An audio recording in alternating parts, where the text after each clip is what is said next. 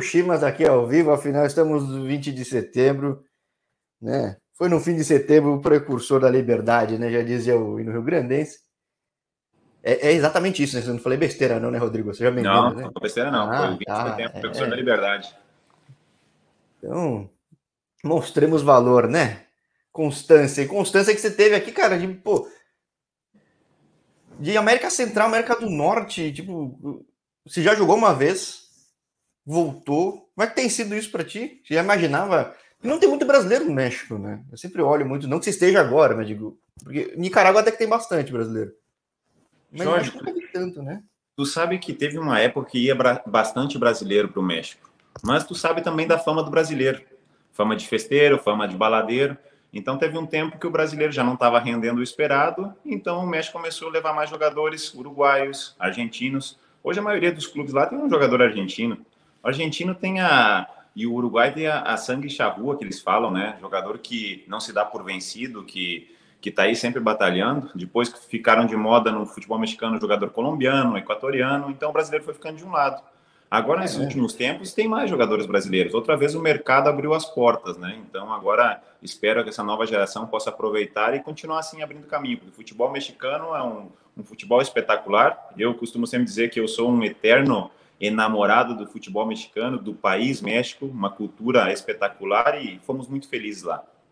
Bom, é, eu falo, é, é unânime, todo mundo que fala que passou pelo México gosta muito do México, ainda quando a passagem é curta, cara. Isso eu acho bem legal, porque às vezes na passagem no clube não foi legal, às vezes teve um problema na gestão que for, mas todo mundo gosta de qualquer lugar do México, cara. Seja na fronteira com os Estados Unidos, seja já com fronteira com o país da América Central, seja na capital, seja, sei lá, León, Guadalajara, onde for, todo mundo gosta muito, né?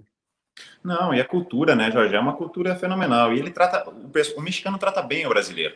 Desde aquele Mundial que teve no México, Pelé, companhia. Então, ele, eles têm um carinho muito grande pelo, pelo povo brasileiro incrível. Onde você vai, você é bem tratado. E, e a gastronomia, eu acho que quem prova da comida mexicana, quando volta para o Brasil, sempre fica aquele gostinho de quero mais, quero, quero comer outra vez, taco. Na verdade, é muita coisa, é muita coisa. A gastronomia é muito rica, cada região tem o seu, seu prato típico, então é, é espetacular, na verdade. É, porque é uma cultura muito antiga, né? Muito, muito, muito antiga. Então, Milenar, tudo, né? né? É. Daí aproveitou, pegou herança de muçulmanos, de, de espanhóis e misturou aqui com ali, ficou um negócio bem interessante, né? Eu... E ontem, ó, eu falei com o Elvis, Elvis que tá no Atlante, e eu falava, pô, Elvis, como tem zagueiro brasileiro no México, né? E ele falava, ó, eles gostam sim dessa raça do Uruguai e da Argentina, mas gostam do zagueiro, né? Não, o Elvis é um amigo também. Eu joguei contra ele lá, a gente fez uma amizade. Eu vi até que você entrevistou ele. Não pude ver a entrevista, isso estaria mentindo. E, e sim, bastante, vai bastante zagueiro o futebol mexicano. Vai bastante zagueiro, ou é meia ou é atacante, né? O futebol mexicano não leva muito outras posições, é difícil. Eu lembro que de lateral mesmo que foi, foi o Apodi, apesar que o Elvis é a, a função de origem dele é lateral, né? Ele agora está sendo usado como, como zagueiro no, no Atlante, mas ele a função dele que ele exercia até o campeonato passado, se eu não estou enganado, era lateral. Agora que ele está exercendo a função de, de zagueiro também, mas é um mercado bom, muito bom mesmo. E como é que chega a Nicarágua para ti? Você chega, você joga no Trem del Norte que eu já tô falando com outros caras aí, já falei com um jogador que passou lá, o Caé, que agora tá lá na Finlândia. E esse, é, é olha, é, é, eu, eu, sigo o canal do Real Estelí porque eu já vi jogo de basquete, já vi jogo de futebol, tipo, os caras têm uma bela estrutura, né? Mas você mudou faz pouco tempo pro rival do Manágua, né? No fim das contas. Né? Sim, Jorge, na verdade, assim, eu tava no. Eu, tive, eu tenho seis anos de futebol mexicano, né? Entre idas e vindas, foram três na primeira etapa, depois eu regressei para mais dois anos e meio, praticamente. E o meu time que eu tava no México fechou as portas, nós estávamos em pré-temporada. Então, alegaram problemas financeiros, coisa que eu acho que a universidade, sim, passava por um momento difícil, mas o clube uhum. nunca traz o salário, coisa que é difícil de você ver no futebol. O clube sempre pagou periodicamente em dia. Era, chegava dia 5 do mês, dia 6 ou 7 o dinheiro estava na conta. Só que a faculdade, que era um time universitário, estava passando por problemas econômicos, isso sim. Então nós já estávamos em pré-temporada em outro estado, pré-temporada já tinha sido toda paga e comunicaram que o time já não participaria do campeonato. Então aí eu fico sem jogar, né? Não pego, não alcanço a janela de transferência de futebol mexicano. Não queria regressar para o Brasil, não tinha o desejo de voltar a jogar no Brasil.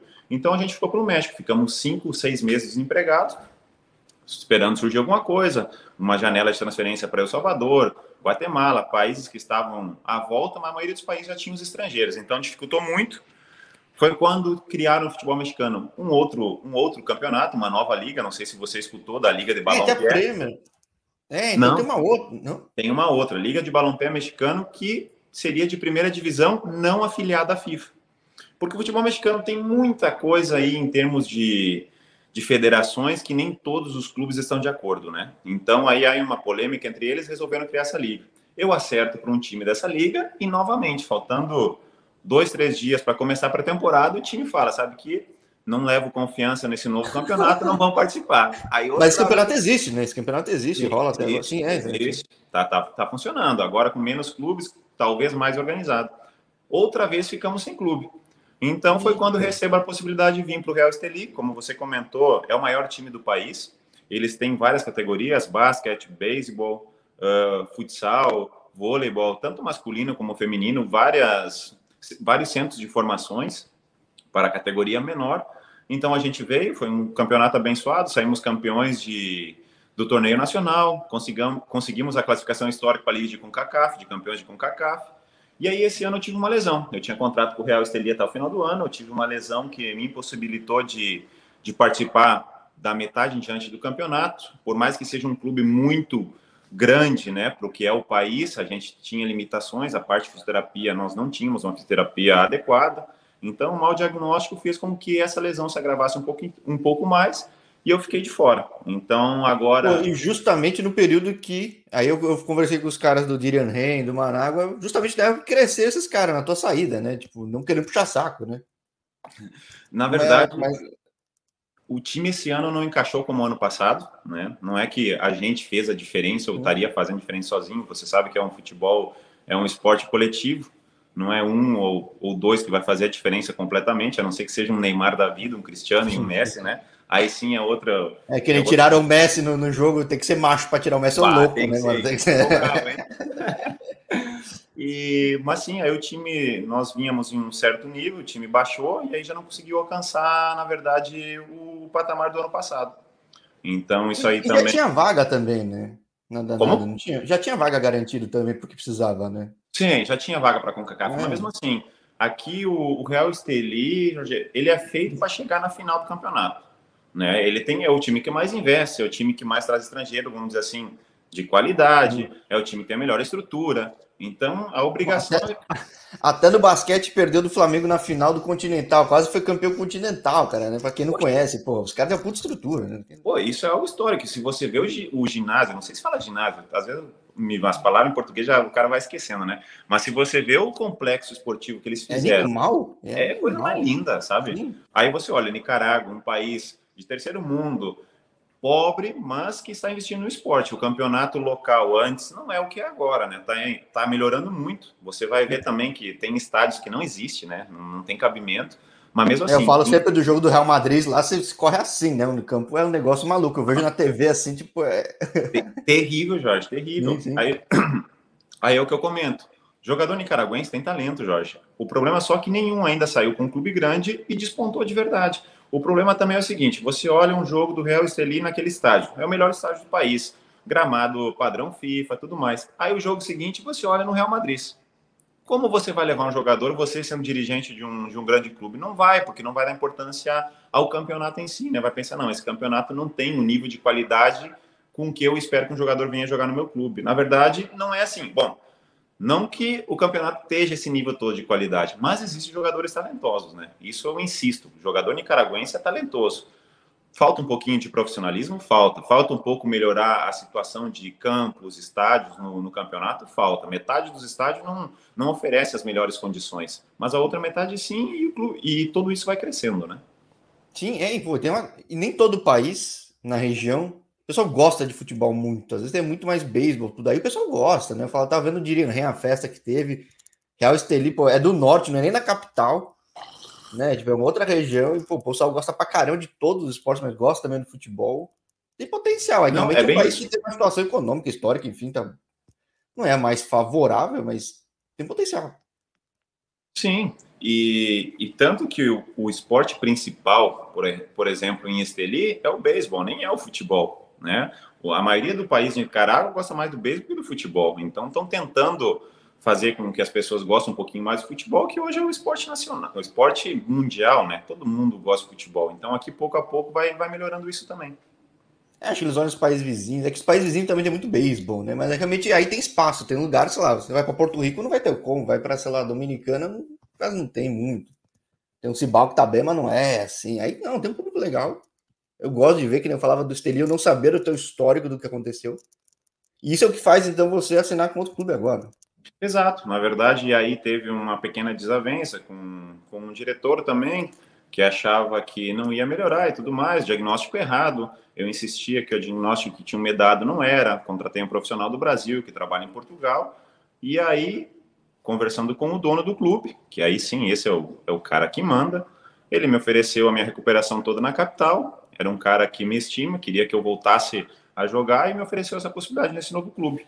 Então a gente também, por, por voltar a jogar, por gratidão, porque a gente ficou na capital morando aqui, e a capital é distinto. Você vai para as outras cidades de Nicarágua, não tem o desenvolvimento que tem a capital. Por exemplo, Esteli é uma cidade de 80 mil pessoas, mas praticamente não tem um edifício, não tem shopping, não tem praticamente nada, né? É, é, um, o Real Esteli é uma ilha lá no meio, né? Um é, é, então assim, ó, que é uma cidade forte do norte do estado, você pode imaginar as outras como que são né? Então, aqui na capital a gente já vê muita coisa diferente, né? É uma vida melhor, apesar do calor, um calor tremendo, mas então o clube me deu essa possibilidade de estar aqui. E bom, é um time novo, um time de molecada, como a gente fala, né?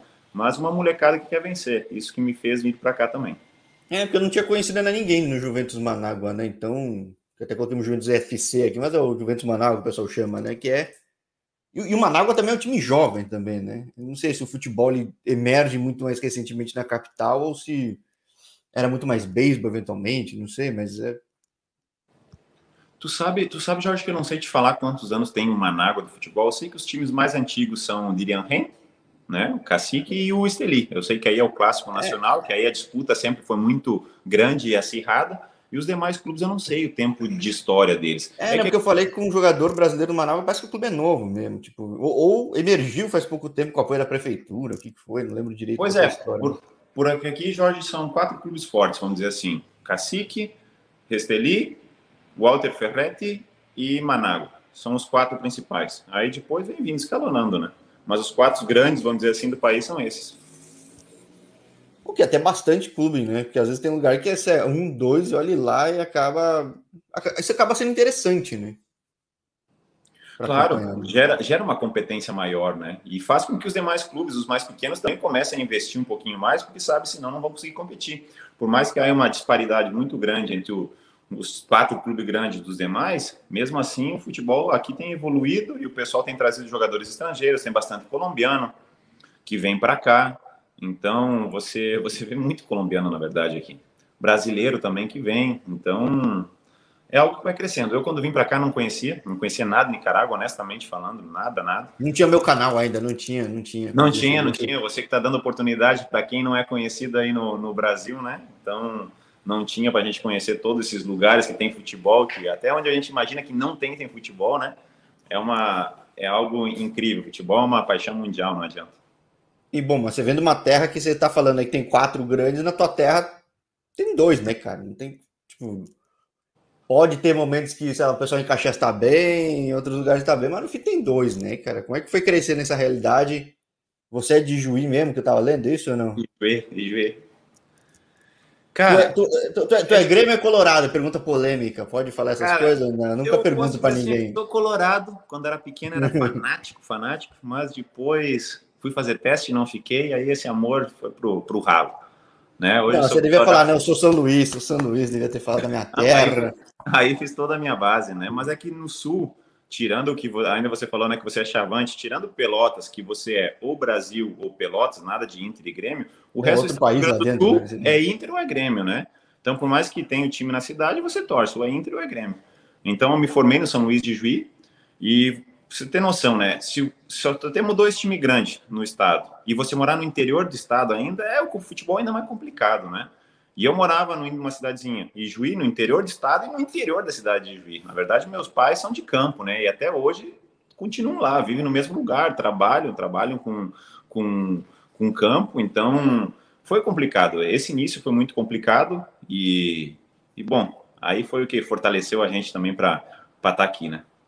Agora, o São Luís que eu, sei lá, eu falei com o Michel, né? Eu como Michel foi, pô, duas vezes artilheiro, tem um histórico bom aí. O São Luís tem resultados bons hoje em dia. Na tua época que você começou também era assim ou não? Mudou muito tudo? Jorge, quando eu comecei, o São Luís passava por uma crise financeira muito grande. O São Luís era o time que não pagava, né? Mas, gestor, mas gest... não, é verdade. Não adianta a gente querer tapar o sol com a peneira. Más gestões e tudo mais.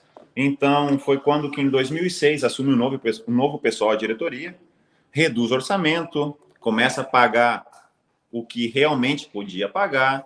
Então, talvez os times não eram tão competitivos, mas também não tinha uma dívida que vinha se alargando já, né? Foram pagando, foram pagando e São Luís alcançou a solvência econômica de não ter mais dívida trabalhista e tudo mais.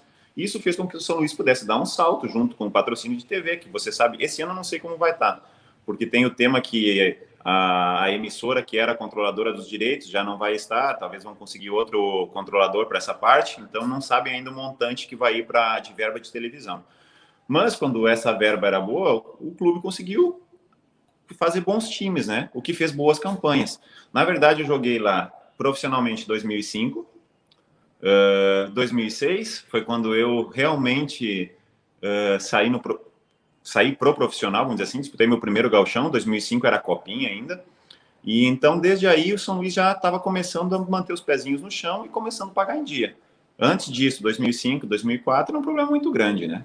Mas foi começar a fazer time competitivo, que eu lembro, foi 2008, 9, 10, daí em diante o São Luís começou a fazer times competitivos, chegar, né? Chegou até uma final de galchão, começou a surpreender, porque é complicado. Você fazer futebol no interior do estado do Rio Grande do Sul é muito complicado. Problema, torcedor, ou é Inter ou é Grêmio. Poucos sócios, poucas empresas, uma má fama de diretoria passada, pouca gente quer investir dinheiro. Poxa, será que vai ser a mesma coisa de antes? Não vai? Então, conseguiram reverter toda aquela imagem e aí começou a melhorar, né? Mas mesmo assim, futebol no interior de estado é, complicado. São Paulo talvez não seja tanto, né? Porque tem muitos clubes. E mas é... ainda assim consegue ingerir mal também, mas potencial é muito maior, isso é inquestionável. Por mídia, proximidade econômica de muitas outras empresas, tipo São Paulo, capital mesmo, isso é fato. A maioria consegue gerenciar mal, isso é fato também. Ah, esse é o problema do futebol. Né? É. O maior problema do futebol talvez seja esse. Mas, enfim, vamos ter esse problema em todas as partes. Sim, vamos falar do teu ex, do teu, do teu ex-empregador. Por mais que tenha tido o problema que teve, num lugar que tem 80 mil, tudo bem. Tem a riqueza lá, mas potencialmente não era tão grande, tem uma puta estrutura, né? Então, sabe, dá, dá, dá. Nem a Chape, você passa pela Chape ou a Chape como reconstruiu. Né? Incrível, então, né? Eu joguei na Chape, Jorge, em 2010. A Chape já era um time organizado. Estava se organizando nesse tempo, né? Já tinha o seu treinamento, não era deles, mas tinha o seu treinamento. Acho que era alugado na época. Hoje é deles, se eu não estou enganado. Mas o que fez a Chape crescer foi a gestão, diretoria, né? Que lamentavelmente a maioria acabou tá falecendo bem, naquele é. acidente mas a gestão deles era uma gestão espetacular, por isso que a Chape virou a potência que foi. É, porque pô, pegou lá do zero, do zero em 2005, clube falido, tipo, vamos começar do zero mesmo e pô, chegou onde chegou, né?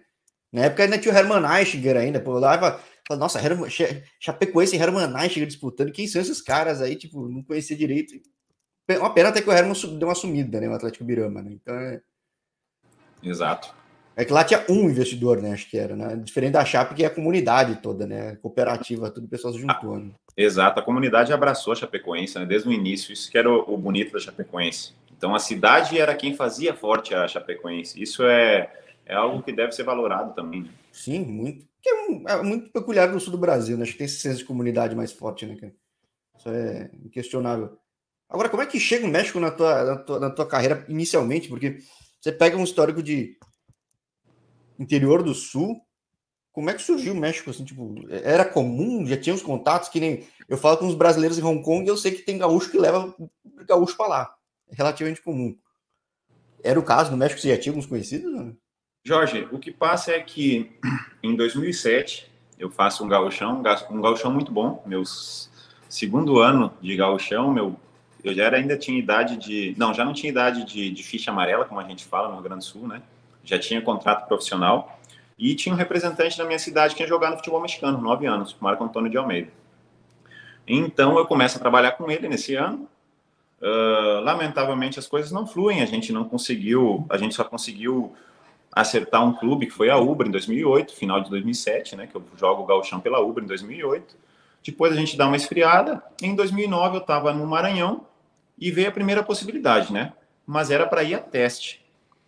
Aí eu até cheguei a parar em São Paulo, porque nesse tempo o México precisava de visto para brasileira. Você tinha que pegar aí no consulado mexicano para ver se o cônsul te dava o visto. Eu parei em São Paulo, tudo deu errado. Semana de Fashion Week, hotel lotado. Uh, nesse caso, o representante falou que ia reservar o hotel, não tinha reservado. Tudo, tudo lotado na volta, eu sem conhecer ninguém. Por sorte, tinha um pessoal que comprava carro no sul e estava no mesmo hotel, e um amigo que estava lá na Croácia falou com eles e me apresentaram, e eu pude dormir com os caras. Então eu fui no cônsul, faltava papéis. Bom, não deu nada certo. Sabe o que eu falei? Dia seguinte, o cônsul falou assim: pode voltar no outro dia. Eu falei: não, não vou voltar nada, eu vou é para São José de Porto Alegre, que eu já tinha acertado, né? Eu só parei para aproveitar se conseguia. Não deu certo. E lá em 2011, eu estava jogando no TCW, no TCW do Paraná, foi quando veio a possibilidade de novo, um time novo do México que tinha subido da segunda para a Liga de Ascenso e estava buscando um zagueiro. Então aí foi a possibilidade, nós aceitamos. Na época não era um time de, tinha sido um time de expressão no passado, mas era um time que agora era muito modesto. Uma graça. O, o, o, Celaya, Celaya. Então, eu achava que ele era mais tradicional. Então, ele de fato foi mais tradicional. Ele aqui. foi tradicional. E é. isso ele teve seus momentos de glória. Jogou Butraguenho, do Real Madrid e tudo mais. Honestamente, eu nunca vi o Butraguenho jogar, mas é o, o, ícone deles, né? Que, que fez sucesso. Brasileiros que jogaram lá também, que fizeram sucesso. Então, Celaya teve seus tempos de glória. Mas nesse tempo, já não era o Celaya de antes. Então, abrem-se as portas aí. Deus abençoe de nós fazer um grande campeonato particularmente para mim foi um grande um grande campeonato. Surgiram várias possibilidades, tanto que na metade do campeonato surgiu o interesse de um clube de primeira divisão do México, que no final não deu certo. Esse clube estava disputando para não cair e acaba caindo e no ano seguinte eu sou transferido para lá. Então foram três anos muito bons que a gente ficou. Depois a gente foi de Celaya, Estudiantes Tecos, Estudiantes Tecos Dourados e Sinaloa, onde treinou o Maradona, né? O conhecido, Guardiola. Já, já, já, falei com um jogador colombiano no Dourado Sinaloa, que hoje ele é possivelmente o MVP da USL League One, cara. Tipo, é... Que loucura. Ele foi e... treinado pelo Maradona, ele era o atacante do Maradona. Né? Olha só. E então aí foi muito bom também. Aí a gente teve um problema de manager, teve um problema, um problema de, de toma de decisão e eu acabei tendo que voltar para o Brasil. Aí sim vem uma parte amarga, né? Ah, isso, ou seja, na, na, verdade não foi teu interesse voltar para o Brasil, não era planejamento. Então. Não, na verdade, Jorge, eu nunca queria ter voltado para o Brasil. Honestamente, não queria. Tanto é porque eu vejo o Caxias, eu falei assim, pô, mas voltou para o Caxias, né? Tu vê que o Caxias já teve fases boas, ruins, mas é o Caxias, né? Tipo... Mas, Jorge, honestamente falando, eu voltei pro fui para o Caxias no pior momento meu, porque assim, ó, eu saía do México, onde eu tinha jogado meus últimos três anos, tinham sido três anos espetaculares, né? Eu sempre tive o sonho de jogar na primeira divisão. E depois que eu fui para o futebol mexicano, era chegar na primeira divisão do futebol mexicano. Estudiantes Tecos, fomos a melhor defesa, joguei todos os jogos. Dourado Sinaloa, fomos a melhor defesa, joguei todos os jogos. Dourado Sinaloa me oferece dois anos de contrato. Aí começam os problemas com o pessoal que cuidava e gerenciava a minha carreira. Houve um certo, como eu posso dizer, desentendimento entre eles. Eu também tomo uma má decisão, não aceito a renovação, porque um deles me trazia uma possibilidade para a Espanha financeiramente muito melhor Espanha também, um futebol que eu acho que todo mundo quer estar, tá, porque tem os grandes clubes, e no final das contas não dá nada certo. Então eu acabo tendo que ficar no Brasil. A cabeça não, não ajudava, né? Porque você rasga. Claro, né? Você estava olhando aqui, depois. Então, assim, ó, economicamente foi um baque grande também. Então, acabei não rendendo. A verdade é essa. No Caxias eu não joguei nenhum jogo, Jorge. Não, não tenho vergonha de dizer. Não, não rendi, sabe? Não estava bem. Não estava bem, não, não rendi. E, e, depois, de novo, a gente tenta voltar para o futebol mexicano. Acontece muita coisa que depois aí tu vai promocionar o meu livro que eu vou escrever, aí a gente vai poder Opa. contar toda a história.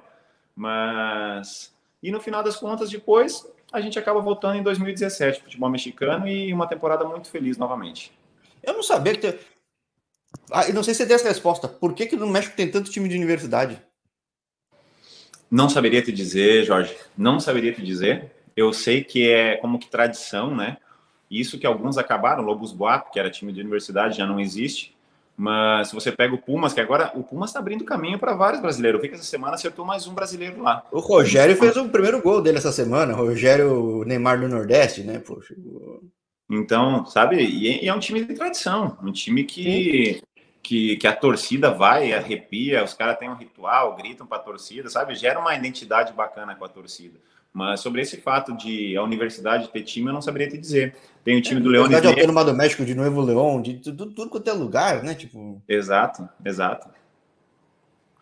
É curioso, é forma como. Será que futebol surgiu das universidades? Tipo, os ingleses derivaram. Um, um dia descobrirei, mas acho curioso, né? Eu não sei te dizer, Jorge. Na verdade, não sei te dizer. Não sei se é por gerar uma identidade maior, com o tema também que talvez o time universitário ele não troca de franquia como são os demais clubes, porque tu sabe como é que é franquia. Se o Jorge, se o Jorge é milionário e quer comprar uma franquia no futebol mexicano, o Jorge vai lá, faz uma proposta para um Querétaro, faz uma proposta para alguém, ou escuta que alguém está querendo vender uma franquia e compra. E aí você só Luiz agora, né, de outros, enfim. Isso, para dar um exemplo, né? Então aí você tira Querétaro com tradição e leva Querétaro lá para onde posso dizer? Que seja Sinaloa um exemplo de ser. Então, como você vai levar? Se tira o, o Quereto, que já tem uma torcida para outro lado, é complicado isso, né? Aconteceu agora com o Morelia. O Morelia virou Massatlan. Depois de não sei quantos anos, um estádio fenomenal do ah, Morelia, divisão, foi comprar, levar a franquia para Massatlan. É, então eu não sabia que time que era o Massatlan. Tem uns brasileiros tudo. Eu falei, nossa, de onde surgiu esse time? Então, era o Morelia, então? Era o Morelia. E o pessoal comprou o Morelia agora na Liga de Ascenso, que já não, há, não tem ascenso, né? Agora é Liga de Expansão. Sim, eu até briguei com a Falei, a Liga de Expansão que não tem expansão nenhuma. Não tem expansão nenhuma. para mim, veio para matar o jogador de uma certa idade, porque tem limite de idade, né? Sim, eu e falei, baixou, pô, é foda. Tipo... E baixou o nível da liga também. Mas o que eu vou é que o time universitário ele não vai trocar, né? Não vai trocar de sede. A tua universidade está ali e o teu clube sempre vai estar tá ali. E isso gera uma identidade maior do torcedor com o clube, né? Que é um pouco até o esporte universitário americano, né? Gera um vínculo do torcedor até do universitário muito mais forte que o da franquia da, da Premier League lá de outros esportes, né? Um negócio meio louco, mas faz Sim, sentido, exatamente. tinha pensado. A não ser que o grupo universitário seja vendido também, né? Ah, mas aí também é complicado. Ah, né? não sei. Mas eu não, eu não sabia que o histórico do teu time tinha sido isso. E fechou porta, fechou, fechou, fechou, sim, futebol. Fechou, fechou, fechado. Na verdade, foi muito estranho. Eu era, eu era capitão desse time, e aí tinha um repórter que sempre sacava as bombas, os caras falavam, né? Quando quando ele largava a bombinha ali era porque algo ia acontecer. E aí o pessoal estava voltando do treino e alguém disse: Oi, Bronzão, tu viu que fulano de tal publicou que tem um time que não vai disputar o ascenso? Nesse tempo ainda era ascenso, né? Falei, não. Ah, caminhamos mais um pouco, chegamos, porque era um complexo esportivo do Leones Só, só sentindo cheiro de pólvora, né? O cara passou só, com pólvora por lá. Só, só aquele cheiro, e aí a gente sabe que vai estourar, né? Aí chegamos no hotel, os caras falaram, não, já anunciaram que é nossa. Eu já peguei o celular e escrevi uma mensagem pro presidente. Dia do meu aniversário, Jorge. Jamais vou esquecer esse dia. Que cumple, hein? Putz, grila. Ah. Aí escreva a mensagem pro presidente, o presidente fala assim: uh, capitão, fica tranquilo que eu tô indo para aí. Eu falei, ixi, estourou. É. O homem vem para cá, chegou 11 horas da noite, falou, sabe o quê? Nós temos um problema econômico e decidimos que a gente não vai participar. Então, a gente vai tentar uh, emprestar os que a gente consegue, os que a gente não conseguir, a gente vai fazer um acerto, vamos pagar três meses, porque lá, se você, se você tem um contrato de seis meses, você recebe três, pelo menos. E bom, e assim aconteceu. Simplesmente fechou as portas, categorias menores também fecharam e agora estão proibidas até de disputar novamente o campeonato, não sei por quanto tempo. Então, como foi um punição pelo que fez, né? Tipo, quebrou Exato. a ferrar a liga, né? No fim das contas, né? toda a programação. Não, e Jorge, eles poderiam ter vendido a franquia é uma coisa que eu não entendi. Por que, que não venderam a franquia, né? Então, mas enfim, a gente não sabe de muita coisa. É, então, futebol mexicano, é, é, eu falo, não sei se a proximidade dos Estados Unidos, os negócios são loucos. Eu não sabia dessa história. Do, eu achava que o Massatlan era um time que tinha crescido. Não, era o Morelia, pô. Tipo, era o Morelia. Morelia foi para lá. É que acontece o seguinte, bastante... Nem falam que o Necaxa ia ser vendido, toda hora estão falando alguma coisa, assim, tipo... O Necaxa, o Necaxa era da cidade do México, não estou enganado. O Atlântico, por muito tempo, jogou na Cidade do México, foi para Cancún, E agora que voltou novamente para a Cidade do México, mas já não na primeira, na Liga de Expansão, né? Sim, é se você viu a entrevista com o Elvis, ele fala que os torcedores falam, oh, graças, graças, trouxe de volta o Atlético. Falando, mas eu não estava lá em Cancún, mas você também nem vi em Cancún, então também não sabe. Não, é, porque a torcida originária e fiel do, do Atlante era de IDF, né? Não de Cancún. Só que hum. o Cancún era um paraíso, né? É, mas é que nem falar, agora o Grêmio vai para, sei lá, vai para a Sauípe porque está investindo lá. Tipo, complicado, né? Mas aí, se você analisar o lado dono de time, lado empresa, se o governo vai te ajudar em outro lugar, se aqui você não tem tanto aporte econômico e lá você vai ter muito mais, porque na final de contas futebol é dinheiro, os caras acabam fazendo isso, né? Levam franquia para outro lado, o governo ajuda com dinheiro e ameniza até os gastos também, né? Agora, mas isso faz, isso fez o futebol crescer lá? Economicamente, não, não digo tecnicamente, mas economicamente cresceu, sim? Jorge, não sei se foi isso que fez crescer, mas o futebol mexicano, sabe o que, que é o bom? Brasil. Brasil, eu tenho uma ação contra um clube desde 2016. Não cobrei. Ah, não, eu sei. Já falei com um monte de jogador. Falei, vamos, vamos enquadrar o cheque aqui que você não recebeu há 20 anos atrás. Vai fazer uma festa de aniversário para ele até agora que não caiu, né? né? Então, assim, ó, você não recebe, tem que entrar na justiça do trabalho. É um processo demorado. O clube não tem nada, não tem dinheiro na conta. Se você pega o Corinthians, o Corinthians faz contratações gigantescas e o Corinthians não tem um real na conta, sabe? Porque eu dependo de uma ação que um clube tem contra o Corinthians para eu poder receber. Ou né? seja, o risco de crédito é meio alto, né? Então, assim, o Brasil você demora e tem o risco de não receber. Futebol mexicano, não. Futebol mexicano, a federação, nesse ponto funciona. A federação, Jorge, milionário, comprou um time, mas o Jorge tem que deixar milhões de dólares aqui reservado. Se por eventualidade o Jorge falir e não puder pagar, esse dinheiro mais a venda da franquia vai ser usado para pagar os jogadores. Então Porra, você é recebe justo. sim ou sim. Né? Tirando o caso do Veracruz, que aí houve uma, como posso dizer, uma passada de mão da federação, que o Veracruz ficou devendo para muita gente, e daí já não tinha pago a multa e não sei o quê, mas você recebe. Futebol mexicano você não vai para casa sem receber. Você recebe sim ou sim. Talvez tenha momentos que atrasa, que eu teve clube que atrasou dois meses de salário, quase três. Só que no final das contas estava lá teu dinheirinho na conta no final, porque a federação existe, senão você também tem um boicote por parte deles, né? Então, Sim, nessa parte. Eu lembro qual era o clube que tinha o cara esse Corinthians, né? O, o, inglês turco lá, esqueci o nome dele. Que, pô, o time ficou meio ano sem pagar, mas no fim quitou, né? Mas o time não jogou nada, ninguém queria nem jogar, queria protesto, mas pagou, né? Não, é complicado, né? É complicado. Mas, enfim, por isso que funciona. E o futebol mexicano tem dinheiro. Na verdade, se você olha as transações que ocorrem no futebol mexicano, às vezes a gente, como brasileiro, não se dá conta, mas tem transações milionárias, né? Sim, tá trazendo o cara da seleção. O Gignac, eu falo, tirou o Nico Lopes do Inter. Não foi por pouco dinheiro. É. Ponto. E o Inter ah, paga uma bela grana. Não sei se paga. Contratualmente coloca que é uma grande. Então, tipo. Tigres é um time um dos mais fortes economicamente de lá, do futebol mexicano. Você olha, Guignac contratou outro jogador francês que eu não sei o nome agora, que eu acho que é o maior salário agora do, do clube também, outro jogador de não sei quanto tempo de contrato. Então é um clube que investe, sabe? Na verdade, assim, ó, você pega os grandes futebol mexicano, é o investimento é muito grande. É muito grande. E a estrutura de trabalho é espetacular. Você não vê campo ruim, você não vê campo ruim nem em liga, nem em primeira divisão, é só espetáculo de campo. Em expansão, você não vê campo ruim. Uh, Liga Premier, que seria do, dos mais jovens também ali que joga, tem um limite de idade também, até 27. Pode jogar não sei quantos jogadores acima de 23. Esse é o Guardianes lá? Não, não tem nada a ver, né? Não. Não, essa é a Liga de Expansão. Essa ah, também. Ah, essa agora colocaram limite de idade, que para mim foi o maior erro. Falaram que é para ajudar no crescimento dos jovens. Na é, verdade. É, é o Rajados, mas tipo, matou os outros, né? É, é, é, é, muito modelo dos Estados Unidos, né? MLS está criando a segunda divisão agora com só de novo também, né? Então, tipo, tá, não, é, Jorge, foi, foi feito para proteger os times grandes do México, porque você via time grandes do México em perigo de rebaixamento. Claro que em Liga de Ascenso tinha problemas econômicos, sim, porque todo mundo sabe que o dinheiro está na primeira divisão.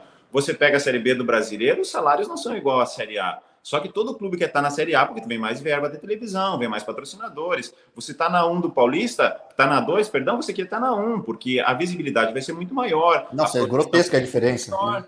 Só Sim. que o ruim de lá é que o futebol mexicano, a federação, tem muitas coisas boas, mas muitas coisas ruins. Botavam muitas travas que não deixavam o clube ascender para a primeira divisão. Ah, era porque o estádio tinha que ter cadeiras, não sei quantos por cento do estádio. Ah, porque isso, ah, porque aquilo. Então o clube tinha momentos que conseguia, dentro de campo, o acesso, mas a federação derrubava porque não cumpria com algumas normas que eles exigiam.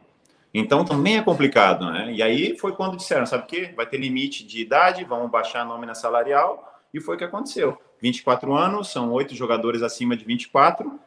Grande parte dos jogadores de futebol mexicano da Liga de Ascenso eram maiores de 24 anos, ficaram sem jogar. Para onde foram? Foram para outros países vizinhos, então, no fim das contas? Se você, se você pega meu, minhas redes sociais, tenho muitos amigos, a maioria está nos Estados Unidos, jogando campeonato.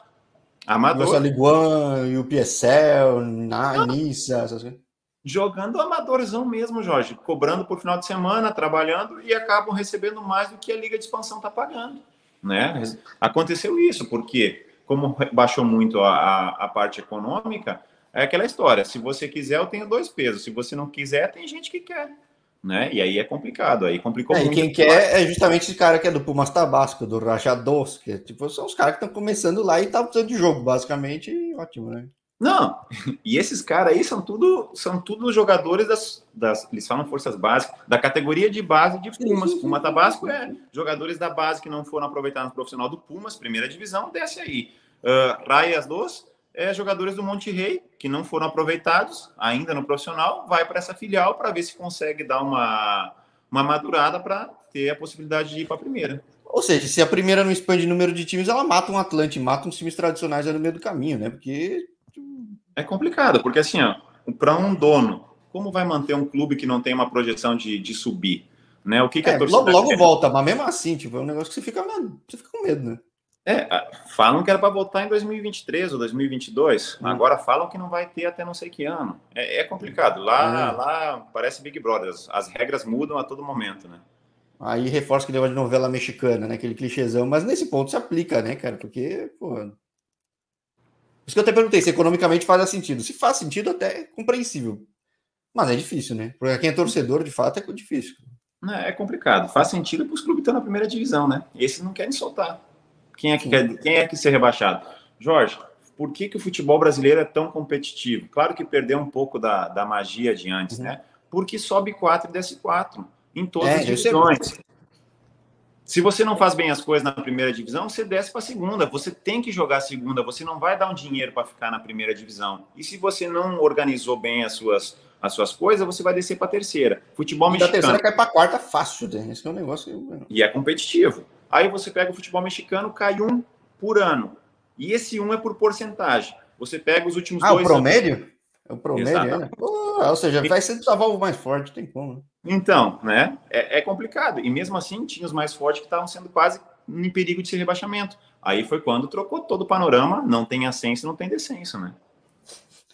É, que nem na Argentina, tinha o promédio para evitar que um grande caísse. Ainda assim, caiu. Quando caiu o River, reformularam tudo, né? Mas é. complicado, né? Interessante, coisa que eu gosto de acompanhar muita coisa, mas esses detalhes assim eu não sabia. É sempre legal conhecer, porque tem muita coisa boa, tem muita coisa ruim. Mas com quase todo mundo que eu falo no canal, todo mundo fala, pô, não volto pro Brasil, não voltaria, não gostaria de voltar, né? Acho que isso é muito curioso. É que. Pensa, volto, volto, volto para um Grêmio, volto para o Inter, volto para tipo. É diferente, é, né? É, sim, sim. Você, você pica a pedra, vai para clube que não tem calendário, fica cinco meses, joga estadual.